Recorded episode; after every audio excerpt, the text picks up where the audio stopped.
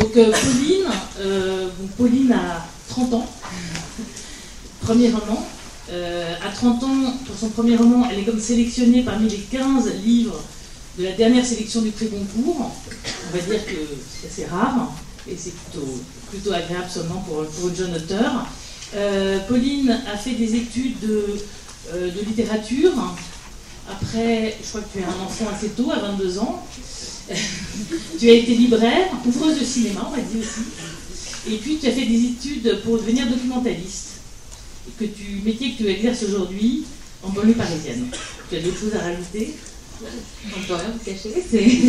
Euh, tout ça est très juste. Euh, voilà, non, non, c'est ça. Je, continue à exercer mon métier euh, que j'aime beaucoup. Donc Estelle Sarah, donc Estelle Sarah c'est ton prénom et plus ton nom de famille. je dis juste pour Estelle Sarah. donc toi tu as 44 ans, c'est ton premier roman. toi tu as fait Cannes Hippocane. Hippocane, Sciences Po je crois. Et puis tu, as commencé à travailler pour des grandes institutions, en écriture, plutôt de texte, en communication euh, ça faisait partie de mon travail, mais c'était très réduit. Hein. C'était peut-être 5% de, mon travail. En fait, je faisais du mécénat. D'accord. Donc, je cherchais de l'argent euh, pour acquérir des œuvres, pour en restaurer. Euh, Donc, l'institution culturelle plutôt artistique, d'accord. Et tu as écrit ce premier roman et tu t'es dit, je vais maintenant écrire, puisque j'en ai écrit un, qui a eu d'ailleurs le prix Stanislas du premier roman, et tu as décidé aujourd'hui de te consacrer entièrement à la littérature. Ouais, tout à fait. Donc ça, bonne chance, c'est formidable. Donc ce sont des livres euh, qui racontent des histoires de femmes. Hein. Le premier euh, raconte l'histoire d'une femme amoureuse, non pas amoureuse, passionnée. Le second raconte l'histoire d'une femme qui s'appelle Antoine, un drôle de prénom d'ailleurs masculin, tu nous le diras après euh, pourquoi. Un qui se passe à Paris dans la première partie, puis à Trieste. Le tien qui se passe en Guadeloupe, en métropole, puis après en région parisienne. Donc dans deux lieux géographiques différents. Euh, deux livres aussi qui sont sur deux parties, euh, de Tien Pauline, vraiment deux parties très distinctes, en tant que lectrice en tout cas, très distinctes, et l'histoire aussi. Et toi pareil, hein, puisque la première partie, donc ton livre se passe sur une quarantaine d'années, mais une première partie qui est en, donc en Guadeloupe, enfin en France mais en Guadeloupe, et l'autre qui est en métropole. Euh, donc c'est deux choses qui, deux, petites choses qu'on peut voilà, avoir de commun dans votre livre. Pauline, est-ce que tu peux nous un peu nous raconter l'histoire de ton livre? Oui, alors euh, c'est un livre qui, est venu d'une scène qui est la scène qui se trouve, euh, ce que vous l'avez dit, le livre en deux parties, mais en réalité il y a aussi une troisième toute petite qui est comme un prélude qui se trouve au début du livre et, qui raconte une scène qui m'obsédait et par laquelle je suis venue à l'écriture en fait. Donc j'avais cette scène en tête qui me voilà, qui tournait euh, en boucle euh, pendant des semaines et des semaines jusqu'au jour où j'en ai vraiment marre et je me suis dit euh, je peux plus me réveiller en, ayant cette vision-là, il faut vraiment que je la sorte de moi, donc je vais l'écrire. Et, et, en écrivant cette scène, donc qui fait trois pages, hein, je me suis dit, bah, en fait non, c'est plus que ça, ça va s'inscrire dans une histoire. Et donc je vais essayer d'écrire cette histoire. Et, voilà, et en fait, là où je trouve a posteriori que c'était une grande chance, c'est que j'ai écrit ce livre que pour moi-même. C'est-à-dire que j'avais pas euh, envie spécialement de le publier. Enfin, en tout cas, je me, je me projetais pas aussi loin dans l'histoire du manuscrit. Ce qui m'importait au début, c'était d'arriver à, euh, aboutir à, l'histoire, voilà, à produire une histoire. Et euh, je pensais pas y arriver. Donc du coup, euh, j'étais très euh, dans une espèce de candeur, de naïveté euh, vis-à-vis de ça. Donc voilà, personne ne savait que je faisais ça. J'étais vraiment hyper protégée par mon secret, donc c'était des bons moments. Et puis, et puis une fois que j'ai terminé, j'étais j'étais hyper contente de moi, enfin pas, du tout de mon texte, mais d'avoir réussi mon projet qui était d'arriver à, euh, c'était la première fois, euh, en, j'avais quoi, 29 ans, 28 ans, que, j'avais abouti à quelque chose, euh, enfin, j'avais terminé quelque chose. Et donc rien que ça, ça me ravissait, j'étais hyper contente. Et du coup, je l'ai, j'ai imprimé, puis je l'ai rangé. Euh, ça faisait combien de pages C'était quoi? C'est la première faisait, bah, dans mon ordinateur 150 pages, je crois, enfin comme ça, je sais pas. Et, et, du coup, j'ai imprimé, je l'ai rangé dans un tiroir, et puis j'y ai plus trop pensé. Et euh, plus tard, euh, j'ai décidé de l'envoyer à des éditeurs. D'accord, bon ça tu nous diras après la suite. Et juste une question, je crois que tu écris depuis très longtemps, tu écris tous les jours dans un journal, non? Donc tu disais que, que tu as écrit ce, livre assez facilement, mais depuis jeune, tu écris souvent oui, les mais, mais j'ai cette pratique d'écriture du journal, mais qui n'a rien à voir, à mon sens, avec euh, ce que ça peut être euh, l'écriture d'un roman. J'écrivais aussi, et j'écris toujours des poèmes, mais pareil, pour moi, c'est pas du tout le même genre de, de cas de figure, c'est des choses qui, dont j'ai besoin. Écrire un journal, moi, c'est complètement névrotique chez moi et je m'en cache pas du tout. C'est-à-dire que peux pas me coucher, euh, même complètement ivre après une soirée, si j'ai pas écrit dans mon journal intime. Donc euh, vraiment, c'est, j'ai un problème avec ça. Euh, voilà, j'en suis pas très fière. mais ça, c'est vraiment, j'en ai besoin pour vivre. Alors que, et les poèmes, c'est un peu pareil. Alors que l'écriture du roman, ça c'est, un autre espace-temps, c'est, ça a été autre chose pour moi. Donc toi, euh, Sarah, tu, Sarah, Estelle Sarah, tu, euh, tu, donc pareil par rapport à ce premier roman, donc tu, tu, as attendu un petit peu, on va dire 44 ans, c'est jeune quand même. Euh, comment il s'est déroulé ben, Comment tu l'as écrit Est-ce que tu t'es arrêté donc, de travailler pour l'écrire Et dans quelle énergie tu l'as écrit par rapport à... À Pauline? Oui, à Pauline. Ben, un, peu comme Pauline en fait, au départ c'était assez euh, discret, j'en parlais pas non plus, et je travaillais encore euh, quand j'ai euh, décidé de m'y mettre. simplement comme c'est quand même prenant d'écrire, hein, c'est quelque chose qui, est, qui, est, difficilement conciliable avec un travail, je trouve, et encore moins avec une vie de famille, parce que moi j'ai trois enfants en bas âge. Et alors du coup, ce que j'ai fait au départ, quand j'ai décidé que vraiment j'avais envie d'écrire, c'est que j'ai pris un temps partiel. J'avais tous mes lundis en fait, ça correspondait à la naissance de mon troisième enfant, donc du coup, je pouvais bénéficier d'un congé de part, je crois que ça s'appelle. Ça veut dire un congé parental, quoi. Sauf que euh, bah, mon fils, en fait, allait à la crèche. Euh, donc, j'ai écrit comme ça pendant à peu près un an, tous les lundis. Donc, uniquement le lundi, le reste du temps, euh, vraiment, avec le, travail, je ne pouvais pas. Donc, pendant 52 lundis, j'ai écrit le manuscrit sans en parler autre qu'à mes très proches. Et puis ensuite, je l'ai envoyé à quelques maisons d'édition et c'est seulement après que j'ai démissionné, mais j'avais pas encore de réponse d'éditeur. Mais je m'étais dit de toute façon, même si ce manuscrit ne trouve aucun écho, je veux vraiment me consacrer à ça au moins deux ans. Euh, et donc il faut que j'arrête de travailler si je veux vraiment mener à bien euh, ce projet d'écriture. D'accord. Donc Pauline, comment tu as envoyé ton, ton manuscrit? À qui? De quelle façon? Est-ce que tu avais des liens dans le milieu littéraire? Parce que je sais que tes parents étaient assez passionnés de littérature. Ton père était prof de, de fac en, lettres, je crois. En littérature comparée.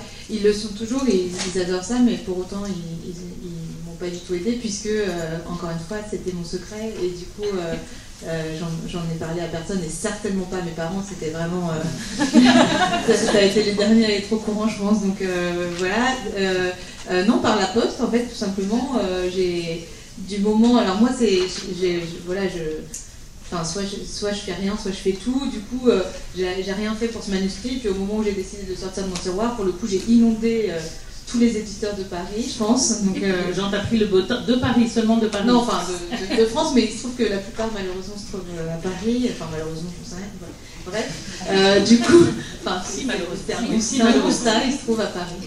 Et, euh, et, du coup, euh, oui, j'ai pris, bah, pas le beau temps parce que genre, ça n'existe plus. j'ai pris, euh, Google et, et, j'ai tapé le nom de toutes les maisons d'édition qu'il y a dans ma bibliothèque et, que j'aime bien. et j'ai envoyé à, toutes. À toutes, même celles que, celles que tu préférais, vraiment à toutes. Tu t'es dit, je. Ah oui, je me suis dit, bon, non, mais allez, voilà. Quitte à faire les choses, allons-y. Et toi, Estelle, alors? Alors non, moi j'ai pas, je voulais pas arroser la place de Paris et d'Arles parce que j'ai quand même envoyé à Actes euh, je préférais choisir moi, donc euh, j'ai envoyé qu'à 5 ou 6, pas plus. J'ai pris un tout petit, euh, un très gros et puis des tailles moyennes. Et en fait, Yann Lévy n'était pas dans mon, dans mon premier envoi, ça a été le sixième, parce que je ne l'avais pas identifié. Alors que les autres, c'était vraiment effectivement un peu comme Pauline. moi, j'ai choisi vraiment des éditeurs qui publiaient des choses qui me plaisaient moi. Parce que je me disais que si ce qu'ils éditaient me plaisait, peut-être qu'à l'inverse, ils seraient intéressés par ce que j'écris. Et euh, voilà, je voulais pas aller plus loin que 5, 6, maximum 7 euh, maisons. Et euh, Liana Lévy, en fait, c'était un matin en allant au boulot, donc je travaillais encore. Euh, j'entends une émission qui parle de, des Béguines, le livre d'Aline Kinner. Oui.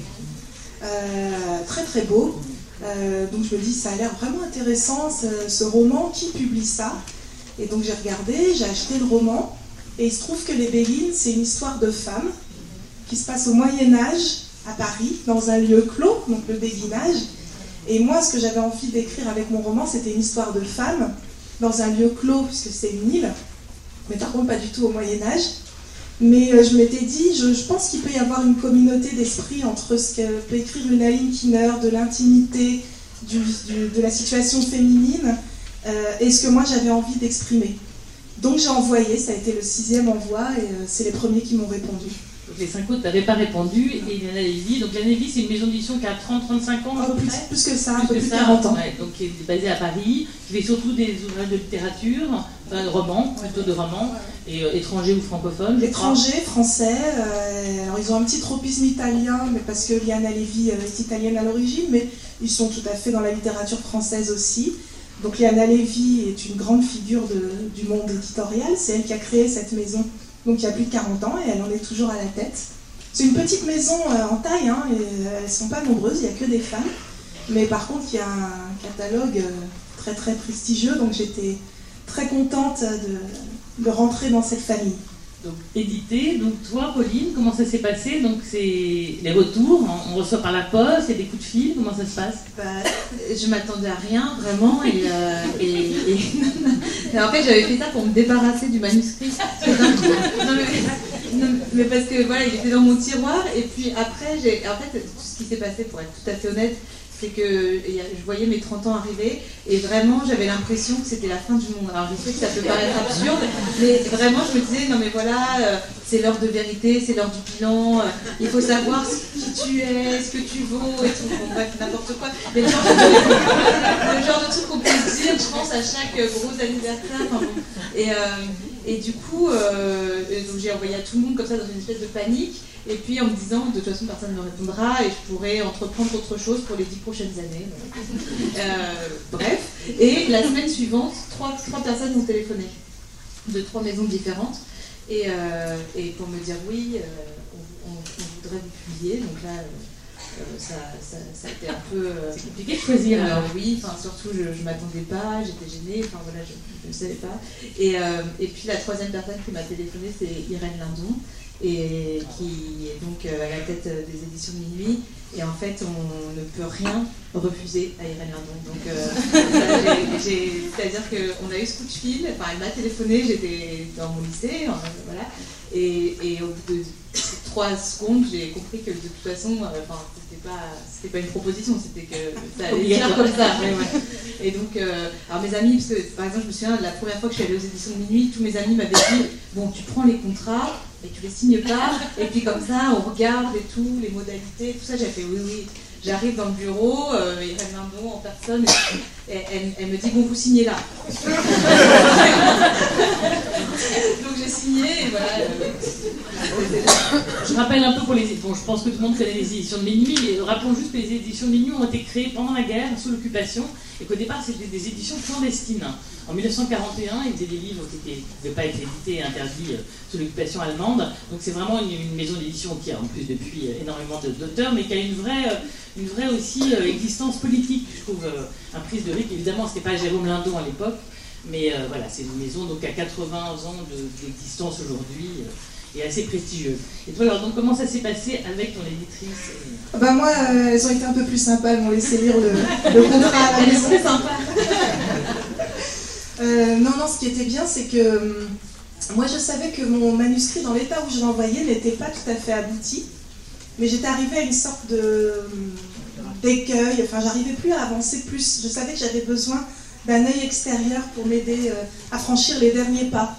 Euh, et, c'est exactement ce que j'ai trouvé chez Liana Levy, puisque donc l'éditrice Sandrine Tebnet, qui est une des trois éditrices de chez Liana Levy, m'a appelé, m'a dit votre manuscrit a beaucoup de potentiel, mais j'aimerais vraiment discuter avec vous pour savoir ce que vous voulez dire exactement.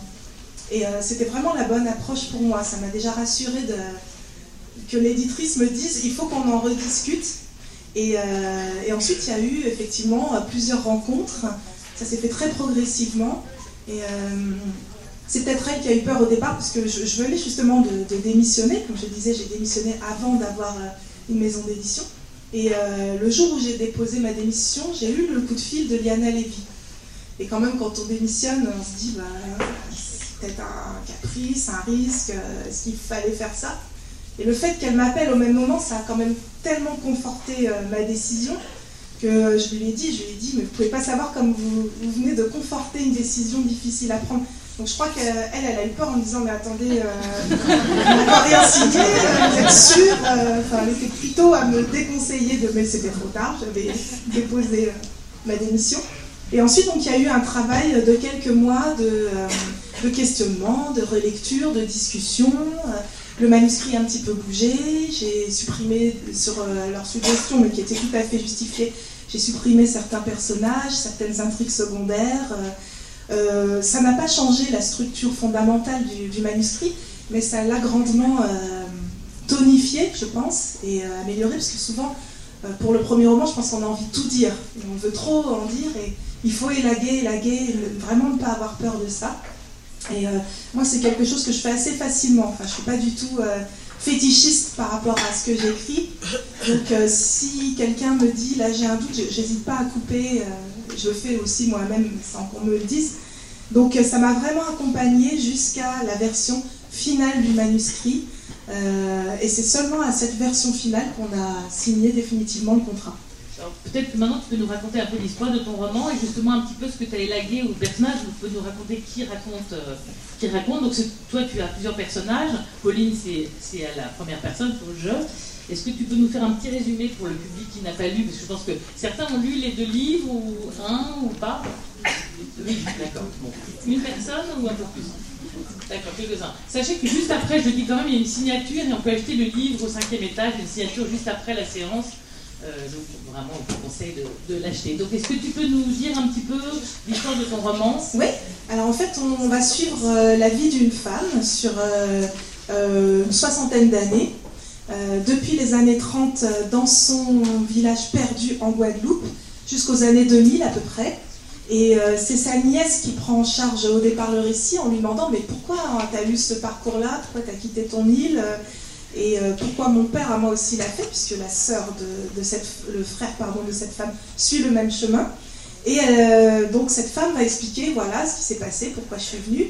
Et en contrepoint, le frère de cette femme, le père de la nièce, va aussi donner son point de vue, qui ne va pas forcément concorder avec celui de, la tante principale. Et euh, à travers cet échange de voix, cette discussion, ce qui m'intéressait, c'était de, traverser l'histoire contemporaine de la Guadeloupe parce que les Antilles françaises, euh, on a beau euh, être familier avec elles, finalement, pour beaucoup de gens, c'est quand même une carte postale, c'est à 8000 km d'ici. C'est plus l'Amérique que la France d'un certain côté, même si c'est français depuis 400 ans. Et donc, il me semblait intéressant, moi, de montrer en fait ce que c'était ce petit bout de France dans l'Atlantique et qu'est-ce qui, qui tournait autour de, cette histoire. C'est une histoire de France, finalement, une histoire de France qui se projette outre-mer et une histoire de Français euh, qui sont devenus Français par les péripéties de l'histoire et qui se projettent vers la métropole.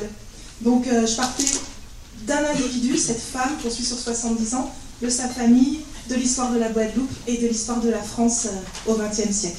Je veux dire que ton père est antillais et ta maman est franco-belge. Franco-belge, ouais. D'accord, donc tu as, la nationalité française. Oui, j'ai pas de double nationalité. Par contre, Antilles. Par contre, tu as une triple culture belge, française et antillaise. Ouais, alors bon, c'est la frontière belge, hein, ça ressemble quand même grandement à la culture française, faut pas se leurrer, à part le ch'ti. Euh, il n'y a pas une grande différence. Et donc l'éditrice, par rapport à ce que tu dis, cette première structure là que tu as, tu as envoyée, qu'est-ce que tu dis que tu as envoyé Tu enlevé des personnages? Donc, quels sont-ils? Parce que c'est vrai que donc, le personnage principal, c'est Antoine. Donc, tu vas nous dire pourquoi Antoine, parce que c'est c'est un prénom assez masculin. Je vais aussi demander. Antoine, qui est une femme extraordinaire, c'est un personnage qu'on ne quitte pas. Euh, on va pas le lire en une minute, ton roman, mais disons qu'au bout de quelques jours, on a vraiment envie de, continuer à vivre avec elle et, de savoir ce qui s'est passé. Donc, Antoine, c'est le personnage principal tu as sa sœur, tu as son frère et tu as la jeune nièce. Donc euh, ça, tu as gardé ces personnages ou même cette partie-là, tu as un petit peu réécrit euh, non, non, alors effectivement, ils étaient là depuis le départ, mais il y avait un, quatrième frère, en fait, qui a disparu après pour des raisons variées de l'écriture. voilà, et puis par contre, il y avait certains aspects que j'avais pas forcément creusé autant que je le pouvais, et là c'était intéressant aussi que ce soit Liana Lévy en l'occurrence, parce que Liana Lévy lisait aussi le manuscrit après les premières modifications que j'avais faites avec Sandrine. Et elle, elle arrivait avec un regard neuf, et donc elle posait des questions. Elle disait, mais pourquoi en fait il s'est passé ça à telle époque? Comment ça se fait que ça a évolué si vite euh, en Guadeloupe à telle autre époque? Et donc ça m'obligeait moi à revenir sur certains passages et à les creuser euh, davantage. Et donc ce va-et-vient entre toi et l'éditrice, sur combien de temps euh, à peu près, avant l'édition du, roman définitif Oh, ça a duré 4 ou 5 mois. D'accord, donc c'est un travail où toutes les semaines vous vous retrouviez dans un café Comment ça se passe ouais, réellement? Oui, c'était moins fréquent que toutes les semaines, sauf à la fin où ça s'est un peu accéléré. Mais euh, alors, la première demande qu'elles m'ont faite, c'était de faire une chronologie, parce que c'est vrai que c'est assez long, c'est sur 70 ans. Donc chronologie des principaux faits que je voulais aborder, chronologie par personnage, puisque comme il y a quatre personnages qui vivent parallèlement ces 70 ans, effectivement, de retrouver une chronologie pour chacun. Et euh, ça, ça m'obligeait à mettre un peu d'ordre euh, dans ma manuscrit, parce que moi j'ai une façon d'écrire très organique, c'est-à-dire que je déteste faire des plans à l'avance. Euh, c'est très, ça vient au fil de la plume, de ce que mon imaginaire me suggère, voilà, des chemins de traverse que je peux prendre. Et là, c'était bien après coup de rationaliser tout ça en faisant ces chronologies, euh, en regardant tel ou tel personnage. Et, euh, euh, il y a eu aussi un petit essai au départ de savoir si je gardais la première personne ou si je passais à la troisième. Et alors? Bah, J'ai testé les deux et voilà, j'ai gardé la première personne. Une première personne alternée parce qu'ils parlent tous à la première personne. Voilà, c'est quatre, quatre, personnages qui parlent à la première personne. Donc toi, Pauline, euh, donc, tu, donc ton livre, euh, quand on le lit, on a l'impression que tu l'as écrit dans la nuit. Il y a une telle énergie, on a l'impression qu'il y avait un djembé à côté qui faisait le rythme, et c'est tellement une écriture rapide, euh, qui sort, c'est pas une thérapie, mais on a l'impression que c'est quelque chose de tellement nécessaire pour toi d'écrire que on a l'impression de ça, je pense que tu vas le dire différemment, mais comment ton éditrice l'a reçu et comment est-ce que tu as eu des modifications Comment ça s'est passé? C'est la première fois qu'on associe ce texte au djembé. c'est quand même un texte sur la musique classique, donc c'est très drôle. Euh, euh, comment dire euh, C'est quelle était la question? Ah oui, donc oui, en fait, en réalité, j'ai mis quand même un an à, l'écrire, hein, donc ça a été sur un temps long, et puis voilà. Et, ce qui s'est passé pour, sa publication, l'histoire de sa publication, elle est un peu inédite aussi, c'est-à-dire que je rencontrais Rennes Lindon, elle-même, deux semaines avant, avait annoncé au Salon du Livre euh, à tous les journalistes littéraires que, n'ayant pas de texte euh, pour la rentrée de septembre, les éditions de minuit ne publieraient rien. Et du coup, elle décide, de, la place est vacante, et elle décide de sortir le mien en septembre. Seulement, les délais sont très courts, donc elle me dit, donc elle me dit s'il est là et tout, donc aussi, et elle me dit, bon, et dans 15 jours, vous revenez avec le manuscrit définitif. Moi, je, sais, mais j'étais un peu. Euh, voilà. Et je lui ai demandé dans quel sens elle voulait que je retravaille. Elle, m'a laissé complètement la première partie telle qu'elle est. Et elle a juste voulu qu'on travaille un petit peu la seconde partie. Donc en fait, ça s'est passé extrêmement vite, je crois. Euh, euh, et, voilà. Et 15 jours après, ça partait pour l'imprimerie. Donc c'est. Donc en fait elle a pris quasiment tel, qu'elle l'aimait, tel qu'elle. elle n'a pas proposé de, changement, tu dis, sur la seconde partie. Donc justement, raconte-nous un petit peu ton livre aussi, ces deux parties. Qu'est-ce qu'elle raconte sans dévoiler l'histoire, parce que c'est important quand même de, laisser les lecteurs euh, découvrir.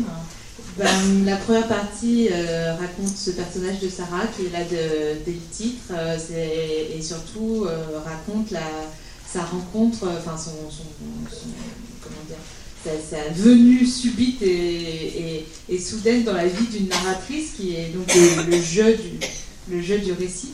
Euh, qui ne s'attendait ni à rencontrer cette femme, ni à ce qui va se produire ensuite, c'est-à-dire qu'elle tombe d'abord très vite euh, en amitié, si on peut dire, et puis en amour, et elle euh, se met à vivre une passion complètement fantasque, démesurée, jusqu'à quelque chose qui fait que évidemment ça, s'arrête, mais on ne sait pas très bien, c'est pour ça que je, ne m'étends pas sur la question. Et euh, dans une seconde partie, on a donc euh, la narratrice délaissée par euh, Sassara qui, pour alors on ne sait pas non plus très bien guérir un chagrin d'amour ou fuir une culpabilité qu'elle aurait, etc. Enfin, je passe les détails, s'en va en Italie, dans cette ville de Trieste. voilà, où il lui arrive des aventures. C'était un plan très simple qui n'en était pas vraiment un. Moi, j'avais vraiment, enfin, j'avais envie de faire le portrait d'une femme et le portrait d'une ville et que euh, la ville et la femme se fassent écho. Enfin voilà, grosso modo, c'était euh, une, idée comme ça, euh, très. Mais j'ai pas écrit de, plan, quoi, c'était ça. Et j'avais ma scène finale en tête aussi qui, je, le voulais, ferait écho à la, scène d'origine, c'est-à-dire c'était à nouveau une femme dans un lit, un corps de femme dans un lit, mais entre les deux, il se serait passé beaucoup de choses. Donc voilà, c'est comme ça que j'ai plus ou moins construit. Donc le, titre de ton livre, ça s'appelle Ça raconte Sarah. Donc ça raconte Sarah, compte Sarah, ou ça raconte Sarah. Euh, quand on, publie un premier livre, euh, en général, Pauline de à l'art, les personnes ne connaissent pas, on va tous acheter un, livre chez un libraire ou même en bibliothèque, on regarde l'auteur et quand on connaît l'auteur, on dit Ah, tiens, je vais l'acheter, je n'ai pas lu celui-là. Là, ni l'une ni l'autre, on vous connaît. Euh, le titre, hein, c'est toi qui le choisis, c'est assez beau, ça raconte Sarah parce que c'est très direct. Qu'est-ce que tu en penses? Est-ce que c'est toi qui l'as choisi? Et est-ce que tu voilà, qu'est-ce que que tu est-ce que avec l'éditrice tu l'as choisi?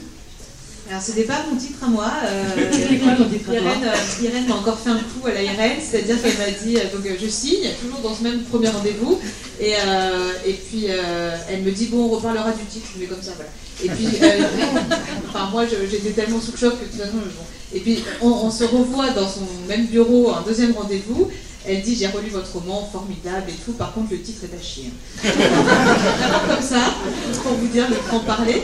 Donc, euh, moi, et, et, là, là est arrivée une scène d'enfer pour moi. Elle me dit Mais de toute façon, le titre, euh, on, sait ce que c'est. Et elle, elle me regarde. Et elle dit rien. Et moi, je dis Ah bon? Elle fait Bah oui, vous savez elle ne dit rien, et donc moi je commence à avoir les mains moites, euh, j'avais l'impression d'être, de passer un oral de je sais pas quoi, et, euh, et, avoir la petite goutte de sueur qui coulait, et tout ça, qu'elle me regardait comme s'il fallait que. Et, donc là, je, lui ai dit, je suis vraiment désolée, je, moi j'ai pas, pas d'idée, et elle m'a dit, bah, c'est, c'est ça raconte Sarah. Et en fait, c'est, c'est la formule qui lance le livre, c'est une formule qui revient tout le temps, parce que comme c'est un texte que j'ai voulu sur l'obsession, il y a des, formules qui reviennent très souvent comme des leitmotifs et tout ça, et ça, ça, en est une. Et, euh, et du coup, elle, pour elle, c'était une telle évidence. Elle, de toute façon, encore une fois, j'ai pas vraiment le choix. Et qu'en, réalité, euh, je trouve que c'était, pour le coup, c'était, c'était, ce qu'il fallait pour ce livre. Tu peux nous dire comme le titre que tu avais. non. Bah, du coup, j'ose plus. Mais euh, bah, c'était l'autre. On, a on avait la même idée dans le sens où c'était une autre des formules obsessives comme ça qui reviennent. Et moi, c'était une formule de la deuxième partie qui est Soleil pas possible. Et que je, je trouvais que ça faisait sens parce que Sarah est pour la narratrice une espèce de soleil qui à la fois apaise et brûle, blablabla.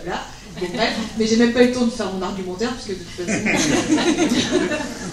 Donc euh, Estelle Sarah, toi ton titre est alors très beau, là aussi, là où les chiens aboient par la queue. Très énigmatique. Donc justement, c'est toujours intéressant un titre énigmatique parce que là tu t'es dit mais qu'est-ce que c'est que ce livre? Je ne connais pas l'auteur et je, ne comprends pas le titre. Voilà, ben, parle-nous-en aussi. Est-ce que c'est toi? Est-ce que c'est l'éditrice? Et... Oui, moi j'ai envoyé le manuscrit avec ce titre-là, je l'avais déjà. Euh, alors en fait ici effectivement ça paraît très étrange et incompréhensible comme titre. Euh, en Guadeloupe, pas du tout. Tout le monde comprend tout de suite ce que ça veut dire, parce que c'est une expression en fait euh, que j'ai traduit littéralement du créole. Et euh, quand on désigne un endroit en disant c'est là où les chiens aboient par la queue, c'est l'équivalent de quand on dit ici c'est au diable Vauvert, c'est perdu dans la pampa, c'est ravitaillé par les corbeaux. C'est-à-dire que c'est un endroit très très loin où il faut rouler longtemps pour y arriver, où on trouvera rien, c'est perdu quoi, vraiment perdu de chez perdu. Et comme euh, la famille euh, dont la narratrice est le principal euh, personnage vient de ce trou perdu dans les années 30 où il n'y a pas d'eau, pas d'électricité, dans une Guadeloupe qui, en tout cas vu de la métropole, paraît vraiment éloignée, je trouvais que ça avait toutes les raisons de s'appeler comme ça. On peut peut-être lire, peut-être lire un petit passage justement où elle part de son village. Donc le village s'appelle Mande Galant. Mande Galant, peut-être quelqu'un a été un Mande Galant, c'est de, En littérature seulement, on peut y aller. ça n'existe pas. non, non. Ah, donc inventé. Il est inventé. D'accord. Donc juste, alors question évidemment à jouer tout de suite. Même moi aussi, j'étais sûre, j'ai regardé, j'ai pas trouvé. Ah bah c'est normal. sûr. Je sais pas, j'étais morne galant, ça fait penser à du rhum, donc j'ai cherché. Il y a. Non, j'ai fait exprès de, de, trouver un nom qui ressemble à, mais. Euh... Non, non. Il y en a beaucoup des là où les chiens boivent par la queue.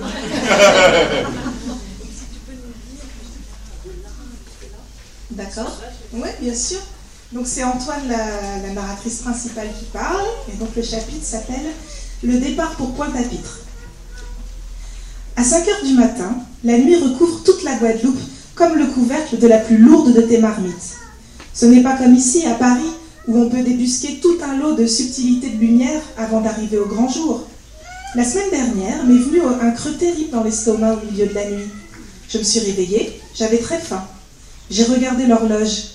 L'aiguille était en train de lâcher minuit pour une heure du matin.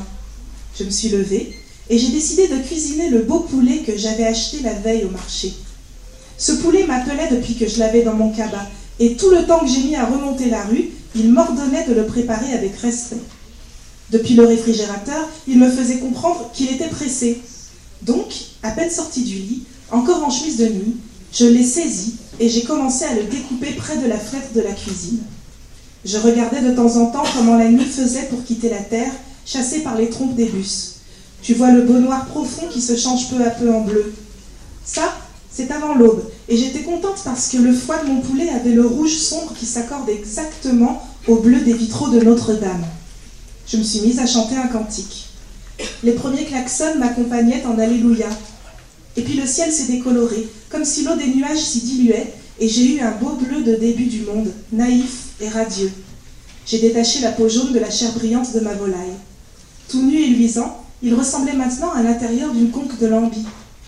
Au moment de mettre les morceaux dans ma casserole remplie d'ail et d'huile chaude, le ciel était laiteux.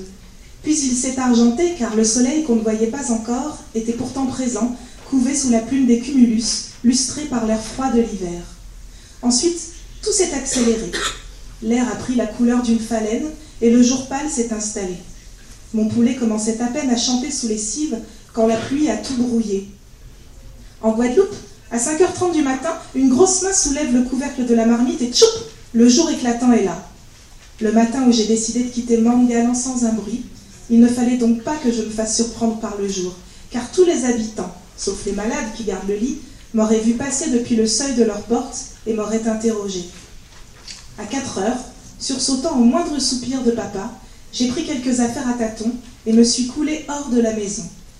Alors que les tourterelles commençaient à se compter dans les feuillages, j'avais déjà quitté le centre du bourg pour prendre la grande route qui menait à Pointe-à-Pitre. J'ai marché une heure ou deux. Des voitures arrivaient de temps en temps dans mon dos. Sans me retourner, j'agitais mon mouchoir au-dessus de la chaussée en continuant à avancer sur le bas-côté avec mon parapluie et mes souliers d'homme serrés sous l'autre bras. Finalement, une camionnette s'est arrêtée un peu devant moi. Elle était bleue sous la couche de poussière. J'ai marché sans accélérer le pas et, arrivé à la portière, j'ai pris un air assuré, même si j'avais l'estomac qui bloblotait. J'ai dit comme j'entendais dire les femmes fières les jours de marché. Qu'est-ce que ça veut dire d'embêter les femmes honnêtes qui marchent depuis le matin pour aller gagner leur pain? Le temps que le conducteur réplique, je l'avais jaugé et je m'étais dit que je pouvais grimper à bord. C'était un gars mince à la mine sévère qui avait l'air d'avoir un horaire à respecter.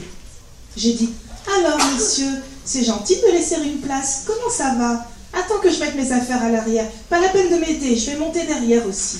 J'aime le grand air quand ça roule vite. Et je me suis hissée sur le plateau découvert, où je me suis assise sur un cajot vide. J'avais ma robe la plus solide, en indienne blanche, et un parapluie rouge pour me faire de l'ombre. J'étais bien contente d'être tranquille à l'arrière pour regarder le soleil sortir des vapeurs de l'eau. Donc ça c'est le, départ. Oui,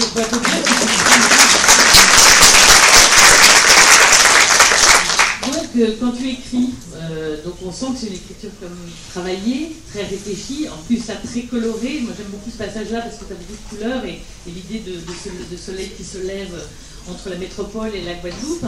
Donc c'est un exercice que tu fais, dès que tu, écrivais très spontanément. Cette partie-là, par exemple, tu l'as écrit spontanément. Oui, complètement. En, en, voyant, en imaginant, en rappelant les, odeurs, les couleurs de la Guadeloupe. Oui, ouais, ouais, c'est vraiment à partir d'images intérieures que, que j'écris, c'est un peu comme une improvisation. Et euh, il y a des mots, euh, par exemple, là dans le passage qu'on a lu, le mot phalène, c'est un mot que je voulais absolument employer. Parce que Donc je savais qu'il allait arriver à un moment quand je ne savais pas, mais voilà, après, euh, en imaginant des couleurs, des textures de, nuages, j'ai réussi à placer mon mot phalène, j'étais très contente. Et, et voilà, après, j'essaye aussi de me mettre un peu dans la tête du personnage qui parle et de divaguer avec elle dans les images qu'elle-même peut avoir en tête. C'est compliqué, hein, parce qu'il y a plusieurs euh, couches, en fait, parce que ce que vous dites est vrai aussi, c'est-à-dire qu'à ce moment-là, je veux faire la comparaison entre le soleil qui se lève à Paris et la, façon dont aux Antilles, euh, c'est très brutal, la lumière arrive d'un coup. Donc euh, c'est tout ça qui se mélange au moment où j'écris. Et après, il y a de la relecture. Moi, je, lis beaucoup à voix haute une fois que j'ai écrit pour voir comment ça sonne. Et c'est comme ça que j'avance, en fait. Et blobloter, pareil, tu l'avais décidé de Oui, parce que ça, ça s'utilise aux Antilles. En fait, ce qui est très beau aussi dans le livre, c'est une écriture avec beaucoup d'expressions créoles. Enfin, c'est très inventif en fait ton, ton, écriture. Il y a des mots, des moments qui apparaissent un peu comme euh, blobloter, je me suis demandé. Donc tu as un petit peu, c'était ton idée aussi est-ce que tu, as, tu ne parles pas créole ou tu parles créole si tu es né en France Parce que tu es né à Créteil, hein, on a oublié de dire que tu es né à Créteil. Donc est-ce que tu as parlé créole petit Malheureusement pas. Donc c'est ma grande frustration, je ne parle pas du tout créole.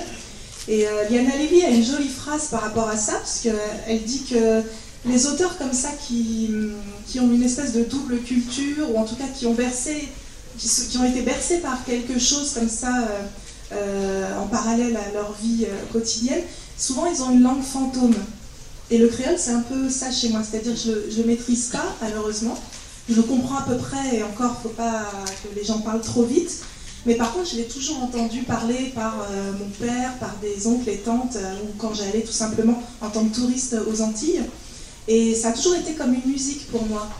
Et euh, du coup, comme je ne le maîtrise pas, ça me donne une sorte de liberté puisque je l'utilise un peu à ma sauce, sans doute pas comme l'utiliserait vraiment un Antillais ou une Antillaise. Et cette liberté diffuse aussi dans ma façon d'utiliser le français classique, entre guillemets, c'est-à-dire que je pense que ça contamine un peu ma façon d'écrire, mon imaginaire, euh, parce que j'ai pas de prise dessus en fait. Sans doute que si je le parlais vraiment, il y aurait une séparation plus claire entre le français classique et le créole, qui est une langue assez complexe à maîtriser.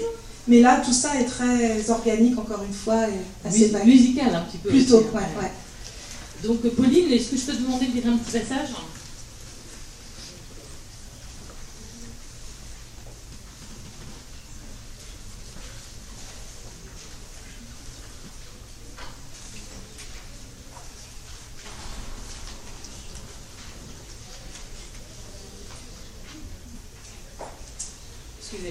il n'y a pas de suspense.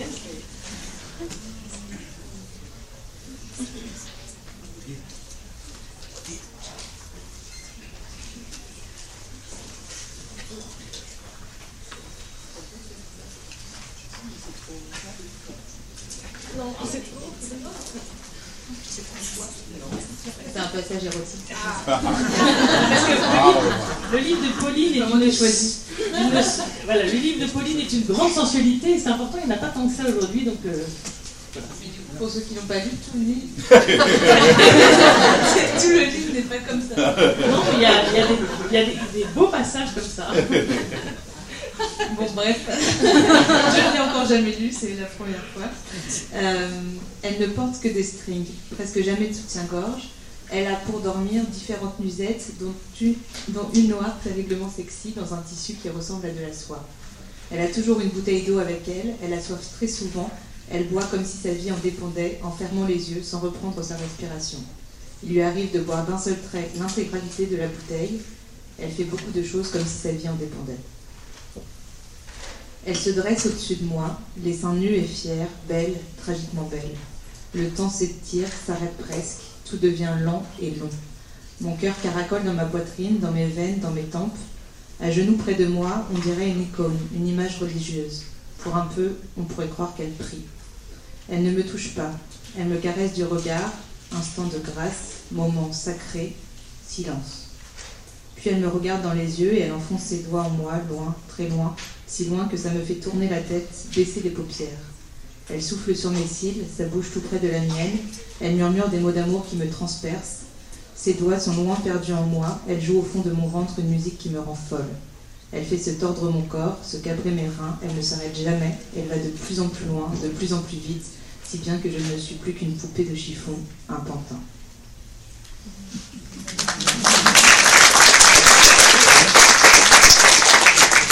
Donc, euh, une scène torride, il y en a quelques-unes dans, le livre. Donc, tu as une écriture très particulière, très courte, très incisive. Tu peux nous en parler un petit peu plus? Ah oui, mais je suis gênée parce que ce, ce passage n'est pas du tout représentatif. Heureusement, sinon ça serait pas drôle. Euh, c'est pas, pas représentatif, mais c'est quand même représentatif de ton écriture, quand même. Oui, oui. On est d'accord, c'est c'est un passage, entre autres. Euh, bah, à la différence euh, d'Estelle Sarah, je crois que j'ai jamais lu mon texte, enfin, je ne fais pas du tout ça de le dire à voix haute. Et pourtant, c'est vrai que j'essaye de le travailler, euh, enfin j'ai essayé de le travailler de manière musicale, donc c'est un peu paradoxal. Euh, et, donc euh, il y a, comme je le racontais tout à l'heure, beaucoup de répétitions. Alors parfois on me dit dans les librairies, oui pas mal votre roman, mais bon il y a plein de répétitions. oui, elles, sont là, je les ai souhaitées, elles sont toutes souhaitées, et, ça raconte quelque chose, c'est-à-dire que c'est un livre sur l'obsession. Donc du coup, dans, la première partie, euh, c'est un livre sur le, début d'une histoire d'amour. Donc euh, une histoire d'amour qui prend feu, si j'ose dire, enfin voilà, qui, enflamme d'un coup les deux vies euh, de, des deux protagonistes. Et donc, par conséquent, l'écriture se, fait le double de ça. Donc les, phrases sont très courtes, les paragraphes aussi. en plus, le personnage de Sarah, après lequel n'a de cesse de courir la narratrice, euh, par son métier, parce qu'elle est concertiste, euh, s'en va tout le temps en tournée, revient, fuit, n'est jamais là. Donc en fait, du coup, il y a comme un jeu de, de, chat et de souris euh, entre les deux femmes. Donc c'est vrai que la première partie, elle est sur un rythme assez intense. J'aime bien, non Pourquoi pas? Non, non, mais oui, pourquoi et dans une seconde partie, en revanche, c'est la partie de l'introspection, la partie du, du chagrin, du deuil, euh, de, en tout cas d'une immense douleur. Euh, et, l'espace-temps n'est plus du tout le même. Euh, dans, la première partie, l'espace-temps est très rythmé parce que quand on est amoureux, on se souvient de tout, on, a, très en tête le calendrier, les saisons qui passent, ce qu'on fait exactement, les moindres petits détails. Et dans cette autre partie en Italie, la narratrice est, perdue dans un espace-temps, on ne voit plus les jours qui passent, euh, les paragraphes s'allongent considérablement, les phrases aussi, et du coup c'est vrai que le rythme est un petit peu différent. Pas du tout Tu veux lire un petit passage de la deuxième partie pour justement montrer le Allons-y. Et choisis alors. Ah, choisi par moi Bah oui. Ah bah oui.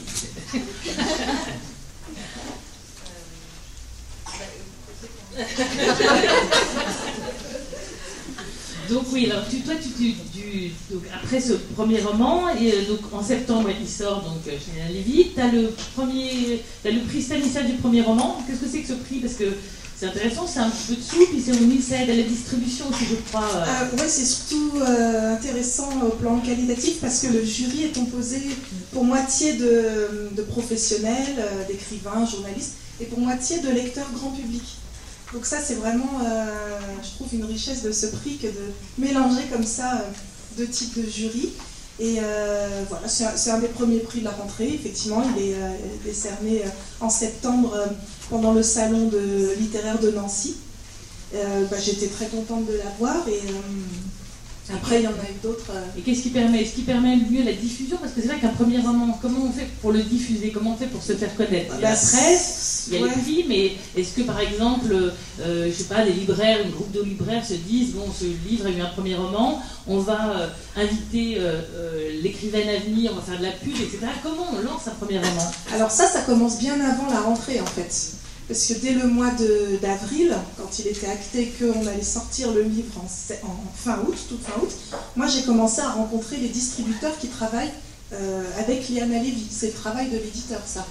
Donc on a fait une pré-présentation aux distributeurs du roman aux diffuseurs aussi, donc ceux qui mettent les livres vraiment physiquement dans les librairies et ceux aussi qui vont en avance parler aux libraires de ce qui va sortir à la rentrée pour que le libraire fasse son choix. On ne peut pas imposer au libraire de, prendre des livres, évidemment, il faut qu'il ait envie d'en commander certains.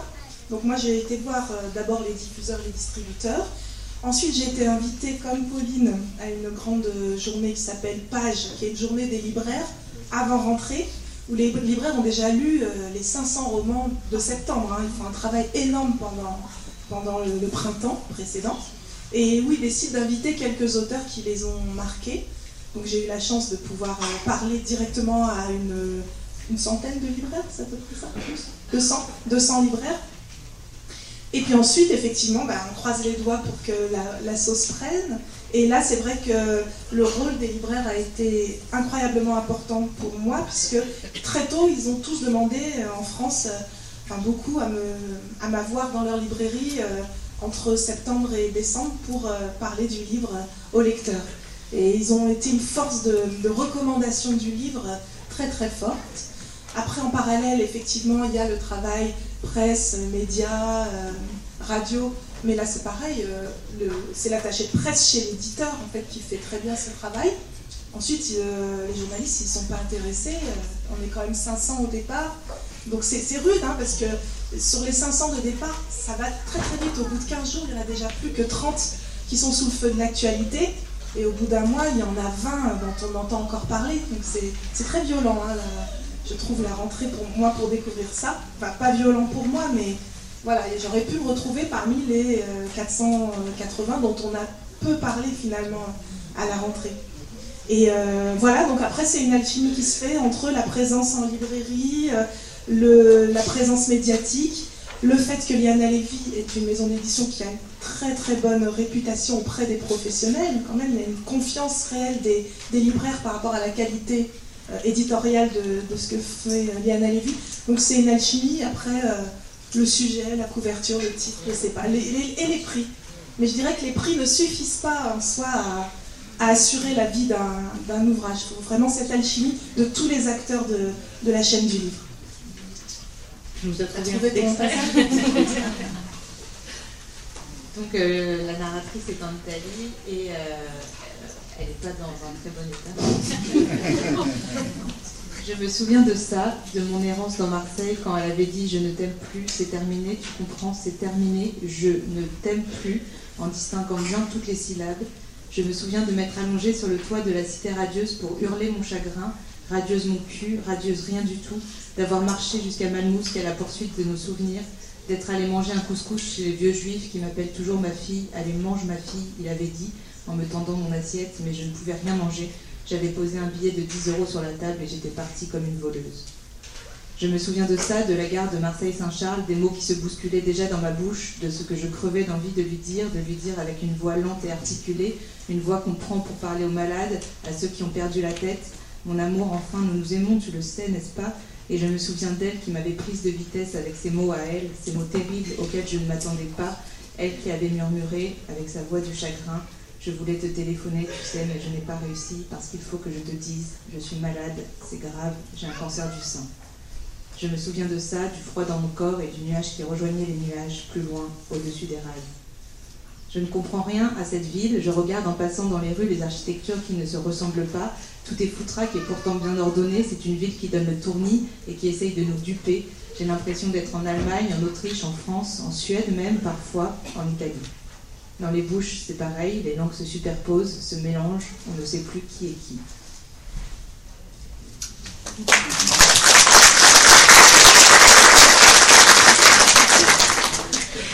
Donc, euh, donc par, rapport à, Estelle Sarah, mais aussi par rapport à la diffusion. Donc toi, tu as eu le prix, enfin tu as eu plusieurs prix, tu as eu euh, des prix Goncourt polonais, et je sais pas ce que c'est que Non mais c'est chouette, j'ai appris ça moi, prix concours polonais, tu peux nous en dire Et belge aussi je crois, non? Alors quand, on est, quand on est nominé sur la liste du concours, on a, on a ensuite, euh, on est de fait nominé sur la liste du concours des lycéens, et aussi sur, je l'ai appris à cette occasion, 13 concours étrangers en fait, euh, qui tombent tout au long de l'année. Donc là, il n'y en, a, il y en a que 5 pour le moment qui ont été remis. Et moi, j'ai eu ceux, de la Roumanie, la Pologne et la Suisse. Non, non, la Suisse. Et ça veut dire Donc, que euh, traduit? En Suisse, ouais. tu sais, les Suisses? non, non, oui, voilà, ça offre une traduction. Euh, et la chance de présider le jury pour l'année d'après, ça c'est chouette aussi, je crois. Et tu as eu le prix des étudiants France Culture Télérama aussi. Oui. C'est pas mal aussi, non? Bah, C'est super. avec, avec tout ça, euh, les prix concours et le prix Télérama, est-ce que racontait Estelle Sarah par rapport à cette diffusion, ces premiers contacts avec les, avec les libraires euh, Comment tu as vécu ça, toi, et comment, comment ça s'est passé? Euh, bah, je, crois qu'il a eu vraiment beaucoup de chance, ce, roman. enfin, voilà, il, il, a, été très vite. Bah, avant, avant les avant qu'il paraisse en librairie, il y avait quand même la presse d'abord, enfin, les, articles de presse, et, il a eu la chance d'avoir beaucoup de bons articles dans la presse. Ensuite, à Nancy, à la même foire où on était, moi j'ai reçu le prix des libraires de Nancy. Et donc ça, je crois que ça compte euh, pas mal dans le milieu de la librairie. C'est un prix euh, qui fait un peu autorité. Donc du coup, je pense que ça a, été bien relayé après dans, les librairies euh, de France et de Navarre. Euh, et, et, voilà, et puis, puis ensuite, je, le bouche à oreille, voilà, je ne sais pas très bien. encore une fois, la chance surtout et, le hasard, je crois.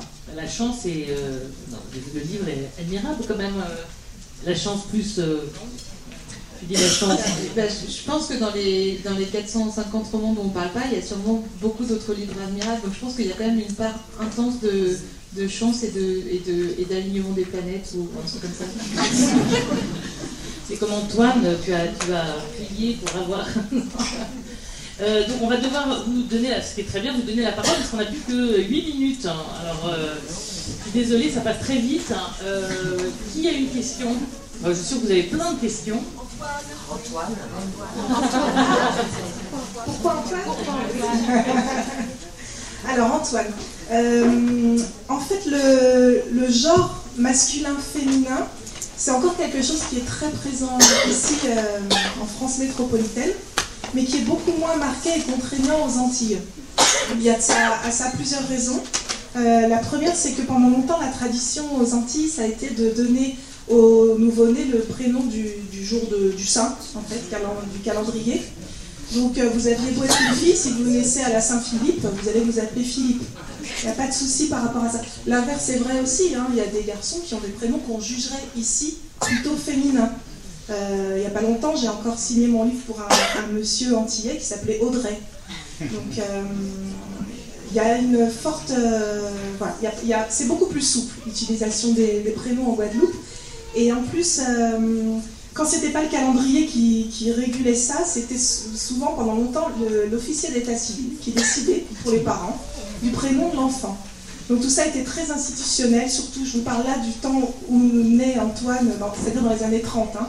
Ça s'est poursuivi encore jusqu'aux années 70 à peu près. Et euh, comme tout ça était très très institutionnalisé, souvent les parents donnaient ensuite un second prénom qui est plus un prénom affectif aux enfants, qu'on appelle le prénom de savane. Par exemple, moi, mon papa s'appelle euh, Éloi, c'est ce qui est écrit sur sa carte d'identité.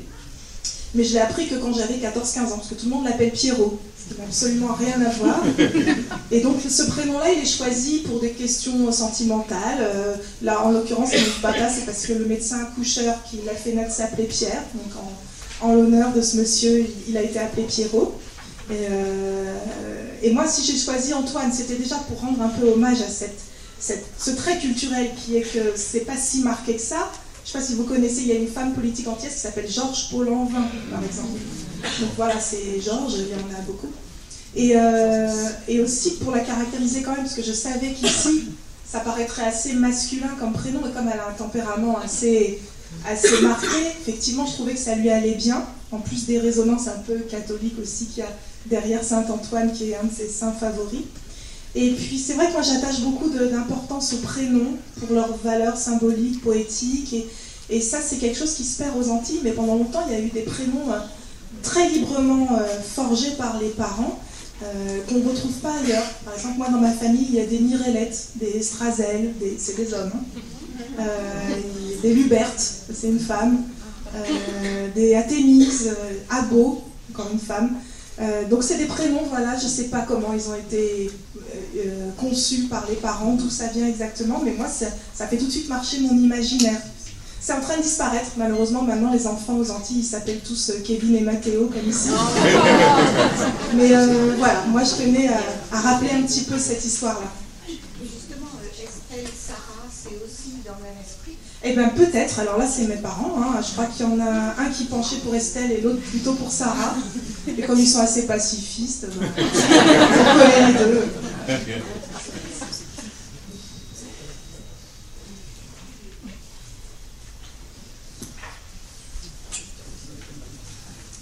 il y a des deuxièmes romans Il y a une question là, il y avait une dame juste qui levait la main juste avant vous. Et après vous. Oui, je. Euh... Vous m'entendez Vous mettre très proche. Allô Oui, j'ai une petite question. Euh, j'aimerais savoir euh, si euh, l'une de vos écrivains favorites, c'est Marguerite Duras, parce qu'on y retrouve beaucoup le rythme et les sentiments, enfin, ne sont pas dans les mots, ils sont dans l'imaginaire. Alors, non. non, je plaisante, mais parce que j'en ai marre de Marguerite.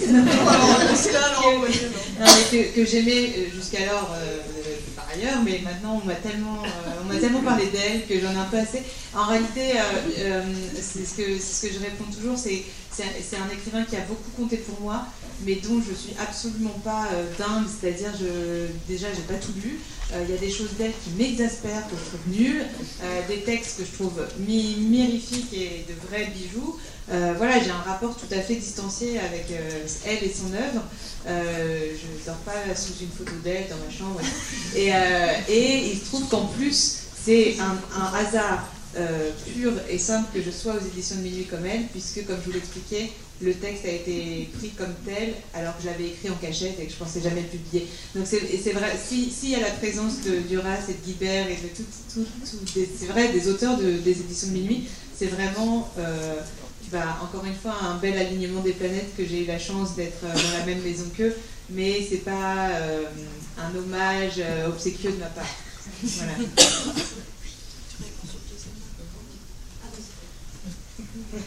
Donc oui, moi je suis en train de, de, travailler au deuxième roman, Les Fêtes, qui se passera plus aux Antilles. On va, on va aller pas très loin, on va aller au Brésil. Ah. Est-ce que les éditeurs est-ce que c'est une proposition d'éditeur Alors, euh, est-ce que, la question c'est est-ce que c'est une proposition d'éditeur? En fait, c'est une proposition d'éditeur, j'en ai eu une après la sortie de Là où les chiens boivent par la queue. Euh, c'est l'école des loisirs qui m'a demandé d'écrire pour la jeunesse.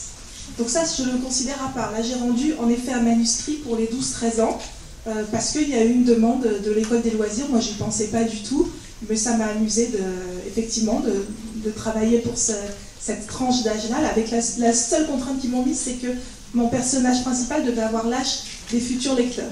Donc là, j'écris une histoire sur une jeune fille de, 12 ans. Après, chez Liana Levy, et je pense que c'est pareil chez Minuit, ils ne commandent pas aux auteurs euh, un texte. Après, ils posent gentiment la question euh, est-ce que tu envisage d'écrire euh, très très prochainement un deuxième roman? Donc ça tombe bien, moi c'est ce que j'avais effectivement envie de faire. Donc là je commence seulement à, y penser, à y travailler. Je pense que ça va me prendre maintenant à peu près 6 ou 7 mois d'écriture avant de proposer un manuscrit chez Liana Levy. Mais elle, c'est normal qu'elle pose la question parce que ça se planifie tout ça. Il y a d'autres sorties à venir, il faut qu'elle sache que c'est dans les tuyaux. Euh, qu'elles insèrent ça dans leur prochaine parution, parce que chez Liana Lévy, reçoivent quand même 1000 manuscrits par an à peu près. Donc euh, il y a un travail très, intense chez elles euh, et en flux continu. Donc c'est bien pour elles de savoir un peu dans le calendrier quand est-ce qu'un auteur qui est déjà confirmé va rendre un test, sachant qu'on ne peut jamais savoir à l'avance après combien de temps, combien de travail il y aura ensemble de, de relecture, de discussion avant d'arriver au manuscrit final. Bah, ça, il y, a, des grandes chances qu'ils le prennent. De toute façon, c'est au cours du travail ensemble qu'on verra si ça fonctionne ou pas, mais il n'y a pas de raison qu'ils refusent. Et moi, ben, un peu pareil. Après, c'est Irène, donc vous avez compris le personnage. elle, ne me demande pas de manière très gentille si euh, elle me dit alors, vous travaillez? Et, comme, et, comme, on a cette relation où je, l'aime d'amour fou, mais en même temps elle me terrifie, je dis oui, oui, absolument, alors que c'est pas vrai. Voilà. J'espère que j'ai pas d'espion dans la salle. je lui dis oui, absolument, et puis en fait, non parce que je manque de temps. Voilà, donc j'aimerais bien euh, moi aussi euh, poser ma démission et, pouvoir écrire toute la journée, mais en réalité euh, c'est pas du tout le cas. Et, donc j'ai quelque chose dans la tête, donc ça, ça me, ça rassure en me disant je fais pas qu'un mensonge. Voilà, c'est il y a un, petit peu de vrai, mais et voilà. Et, là mercredi j'ai la joie d'avoir un album pour enfants qui sort en librairie, donc je vais d'abord me, me préoccuper de, de, le faire un peu naître et puis on, verra, on verra pour la suite. Et est-ce que tu peux aménager ton temps euh, Maintenant, documentaliste dans un lycée, euh, maintenant de, ton, la grande reconnaissance de ce premier roman, est-ce qu'il euh, il est possible pour toi de travailler trois jours par semaine ou ça ne te conviendrait pas? Est-ce que tu aurais envie en fait de, d'aménager un temps comme tu as fait pour tous les lundis écrire ou lundi mardi et mercredi jeudi? Bah, J'aurais envie, mais c'est pas parce qu'on a publié un roman qu'on n'a pas des chefs, et moi j'ai des chefs. La question est est-ce que les chefs sont sympas? Bah non. on n'a jamais vu de chef sympa. Donc, euh, euh, vraiment beaucoup de bêtises aujourd'hui, sais pas a Mais euh, il se trouve que mon proviseur n'est pas spécialement sympa et que mais je le dis sans rougir et, il, sait très bien ce que je pense de lui. Et, et, donc, euh, voilà, on s'entend pas très bien. Mais, euh, mais, mais, donc, en plus, quand on est documentaliste par rapport à, mes collègues qui sont propres de discipline, comme on appelle ça, euh, c'est-à-dire français, histoire, maths, tout ce que vous voulez, où là, quand on a son CAPES, on doit faire, me semble-t-il, 15 heures. moi, je dois faire 30 heures dans l'établissement. Et donc, 30 heures par semaine, c'est beaucoup et je ne peux pas diminuer ce temps-là. Donc euh, maintenant, bah, merci à toutes les deux. Vraiment, euh, moi je vous conseille d'acheter le livre.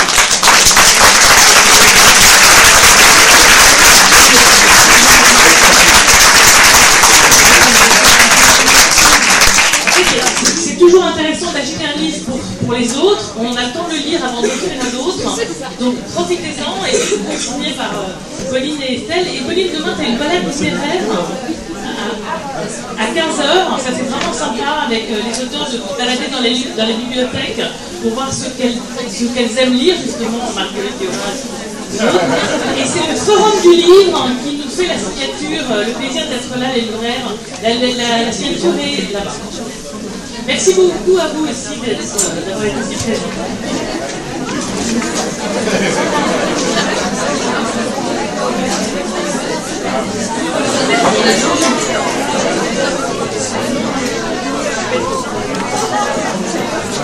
je